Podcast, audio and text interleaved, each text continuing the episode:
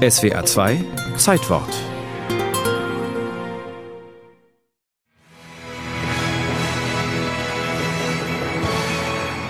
Theatreland, Londons West End. Das Londoner West End, das Musical-Mekka, es preist sich selbst. Jesus Christ, Superstar, Cats, vom Phantom der Oper bis hin zum König der Löwen. Sie haben hier ihren Ursprung. Dazu gehört auch Chess, das vor dem Hintergrund des Kalten Kriegs den Kampf zweier Schachspieler erzählt.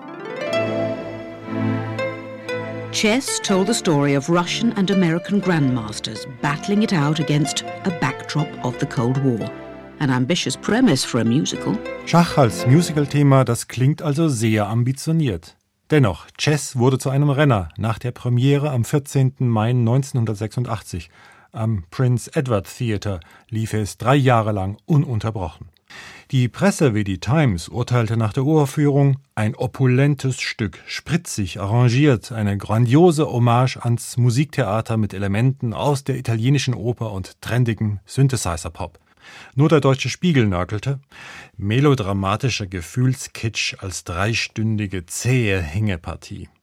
Dem Erfolg des Musicals, auch in Deutschland, konnte dies nur wenig anhaben. Einige Kompositionen waren dem Publikum aus den Popcharts bereits bekannt. Bangkok, Oriental sitting in the city, don't know what the city is getting. The creme de la creme of the chess world in a show with everything but Yul Brynner.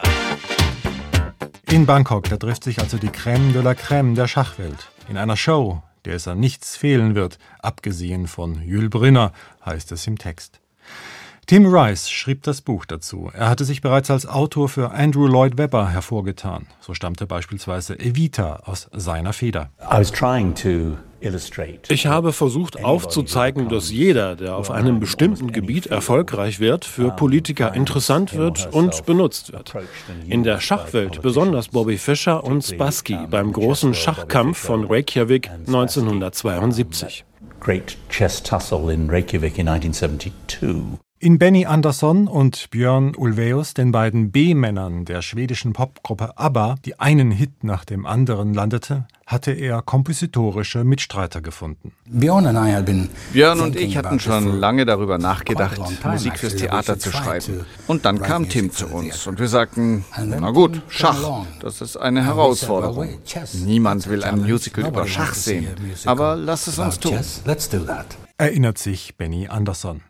Die Story von Chess nimmt freilich nicht nur Bezug auf das legendäre WM-Match zwischen dem US-Amerikaner Bobby Fischer und dem Sowjetrussen Boris Spassky. Darin verwoben sind auch biografische Spuren eines sowjetischen Schachdissidenten, Viktor Kortschnoi, der sich mit seinem Verband anlegte, den KGB zum Gegner hatte, der in den Westen flüchtete und aus sowjetischer Sicht niemals Weltmeister werden durfte, es aber mehrfach probierte. Soweit das echte Leben.